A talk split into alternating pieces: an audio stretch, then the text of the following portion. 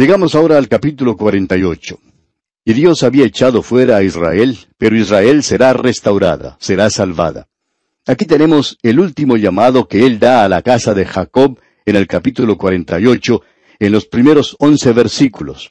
Y en el versículo uno de este capítulo 48 leemos, Oíd esto, casa de Jacob, que os llamáis del nombre de Israel, los que salieron de las aguas de Judá, los que juran en el nombre de Jehová, y hacen memoria del Dios de Israel, mas no en verdad ni en justicia. Hay personas que opinan hoy que Judá e Israel son cosas diferentes. Sin embargo, Dios contradice eso cuando nos dice aquí en este versículo, Casa de Jacob, que os llamáis del nombre de Israel, los que salieron de las aguas de Judá. Eso es lo que son ellos en realidad. No tratemos de cambiar el nombre que Dios les ha dado a ellos.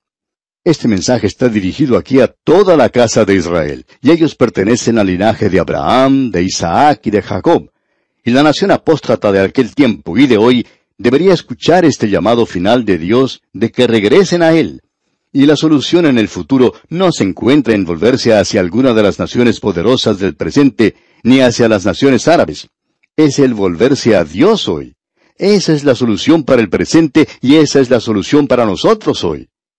En aquel día ellos aparentaban santidad, pero negaban su poder. Tenían cierta adoración, pero sin ninguna fortaleza que digamos. Luego en el segundo versículo de este capítulo 48 leemos, Porque de la santa ciudad se nombran, y en el Dios de Israel confían. Su nombre es Jehová de los ejércitos. Ellos se jactan de que son ciudadanos de Jerusalén, de que en realidad han sido elegidos por Dios, pero ellos no le conocen a Él para nada. Y en el versículo cuatro leemos, Por cuanto conozco que eres duro, y barra de hierro tu cerviz, y tu frente de bronce. En el mismo comienzo, cuando Dios les sacó de Egipto, Él les dijo, Yo sabía que vosotros erais duros de cerviz. Amigo oyente, Dios no los eligió a ellos porque fueran superiores, y Dios no nos ha elegido a nosotros porque seamos superiores. Dios nos ha elegido gracias a su gracia porque Él vio nuestra gran necesidad. Y ahora, en la segunda división de este capítulo, tenemos el llamado de Dios al remanente de Israel. Escuche lo que dice aquí en el versículo 12. Óyeme, Jacob, y tú, Israel, a quien llamé, yo mismo, yo el primero, yo también el postrero. Dios está clamándole aquí a la nación de Israel. Y en el versículo 15 leemos, Yo, yo hablé, y le llamé y le traje, por tanto, será prosperado su camino. Este es un clamor que sale del corazón de Dios para su pueblo. Y continúa en el versículo 16 diciendo, Acercaos a mí, oíd esto. Desde el principio no hablé en secreto. Desde que eso se hizo, allí estaba yo. Y ahora me envió Jehová el Señor y su Espíritu.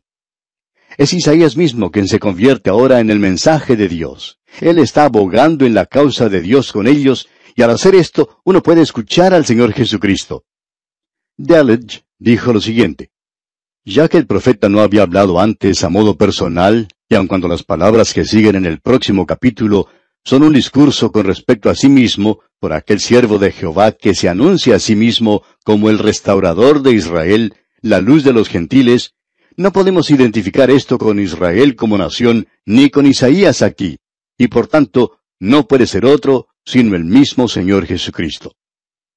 Amigo oyente, Dios nunca ha podido bendecir a la nación de Israel en la totalidad de su promesa, y usted y yo nunca hemos sido bendecidos tanto como Dios quisiera bendecirnos. Ahora, ¿quién tiene la culpa? ¿La tiene Dios acaso? Por supuesto que no. Es su culpa, amigo oyente, y la mía, así como también la culpa de la nación de Israel. Él dijo en el versículo 19 de este capítulo 48 de Isaías, Fuera como la arena tu descendencia, y los renuevos de tus entrañas como los granos de arena. Nunca su nombre sería cortado, ni raído de mi presencia. Luego él concluye esta sección al finalizar estas tres secciones de la última de las divisiones mayores de Isaías. Y vamos a hablar de esto, Dios mediante, en nuestro próximo programa. Luego en el versículo final de este capítulo 48 de Isaías, el versículo 22 dice, no hay paz para los malos, dijo Jehová. Y amigo oyente, si usted está lejos de Dios, si está viviendo en el pecado, usted no puede tener paz hoy. usted no puede tener paz en este mundo y no puede contradecir la palabra de Dios. Nosotros tenemos como cinco mil a seis mil años de historia registrada, y cualquier persona que haya estado separada de Dios nunca ha llegado a tener paz. Ninguna persona puede tenerla así. Y vamos a detenernos aquí por hoy para continuar, Dios mediante, en nuestro próximo programa. Le invitamos pues a que vuelva a sintonizarnos.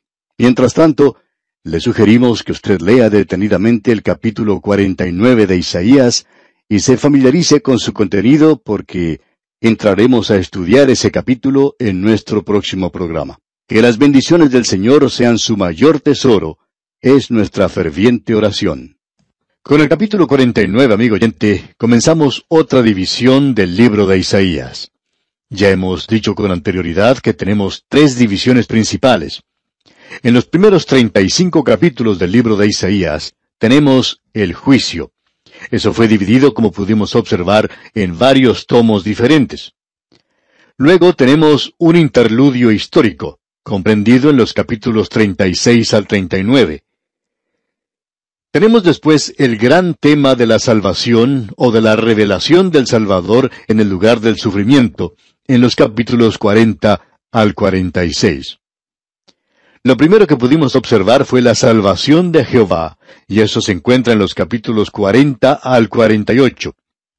A eso lo llamamos, y creemos que de una forma acertada, el consuelo de Jehová, y eso viene a través del siervo, el Señor Jesucristo.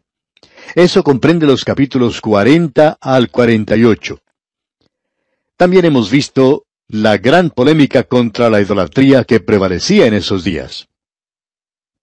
Comenzando ahora con el capítulo 49 y hasta el capítulo 57, tenemos la salvación de Jehová que llega a través del siervo que sufre, y luego, finalmente, cuando lleguemos a los capítulos 58 hasta el 66, podemos observar la gloria de Jehová que viene a través de este siervo sufrido.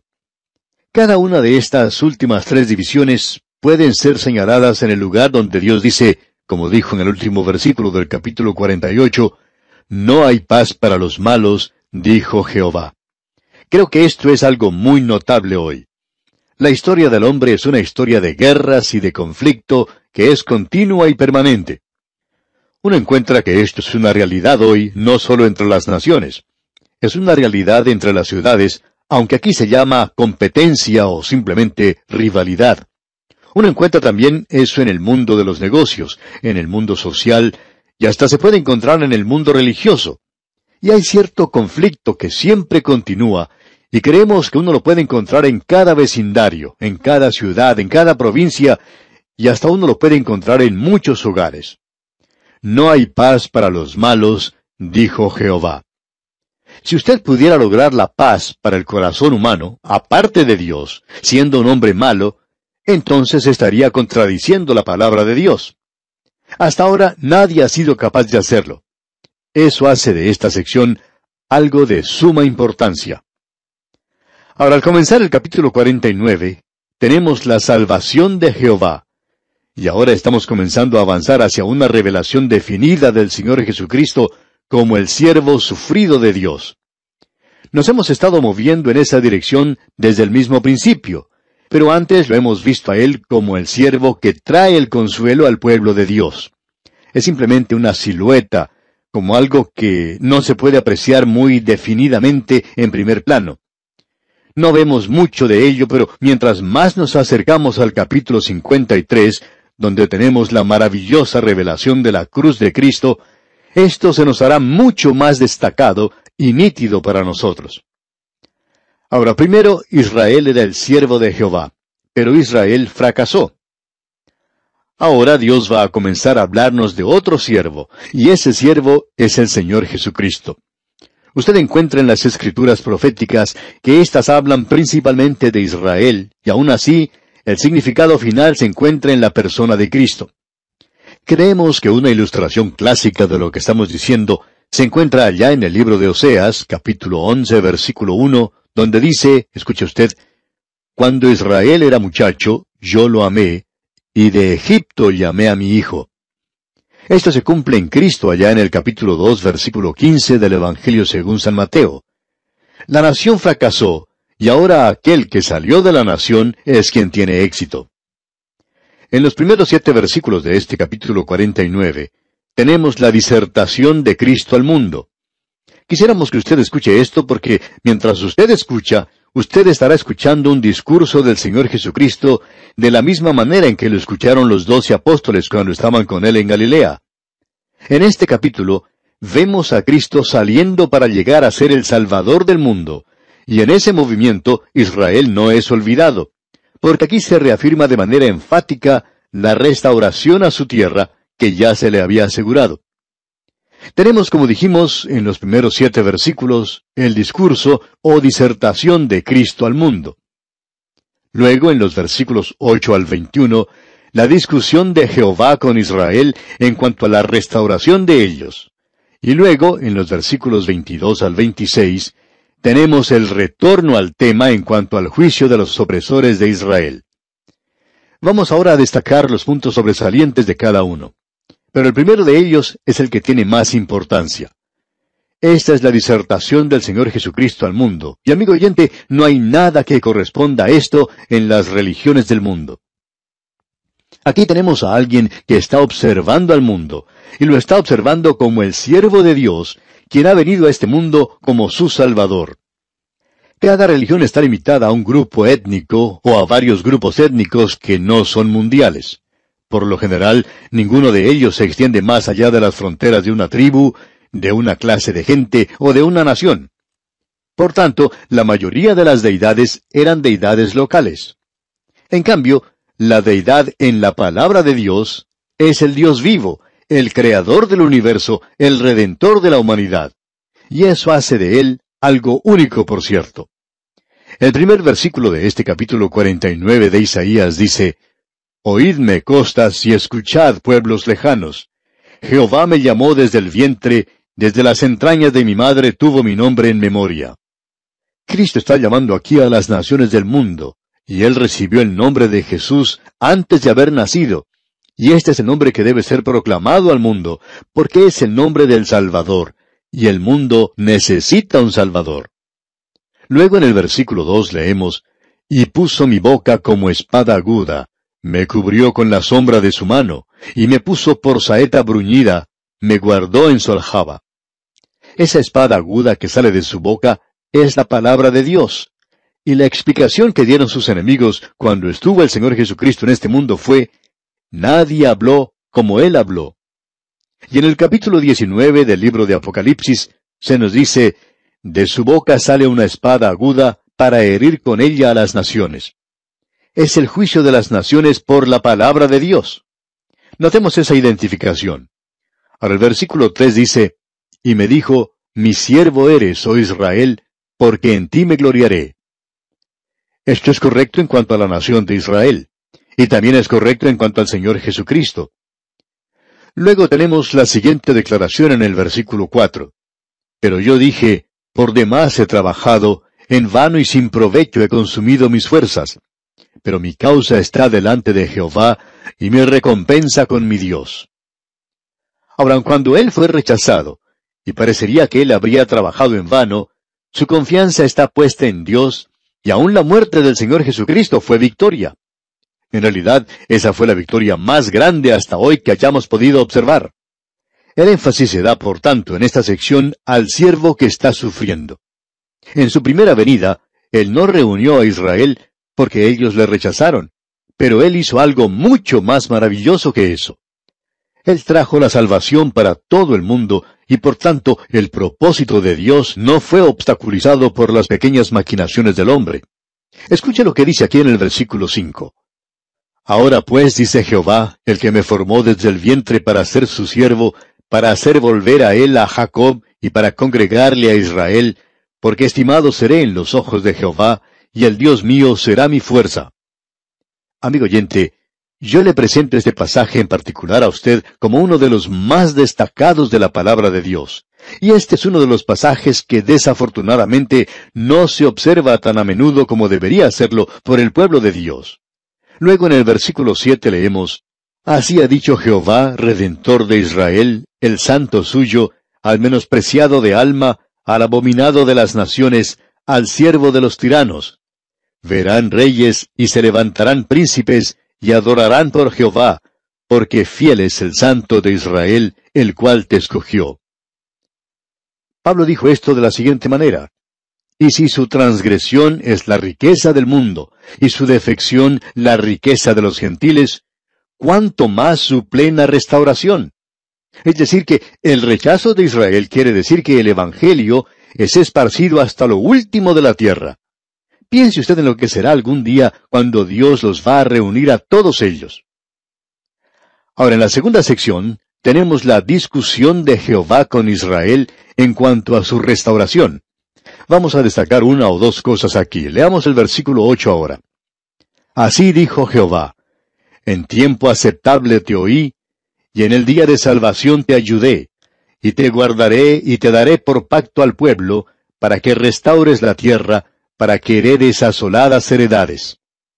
Dios escuchó la oración de Cristo, y aquel a quien las naciones crucificaron será el mismo ante el cual se inclinarán los reyes, ante quien se doblará toda rodilla para reconocer su autoridad. Luego, pasando al versículo 13, leemos, Cantad alabanzas, oh cielos, y alégrate tierra, y prorrumpid en alabanzas, oh montes, porque Jehová ha consolado a su pueblo, y de sus pobres tendrá misericordia.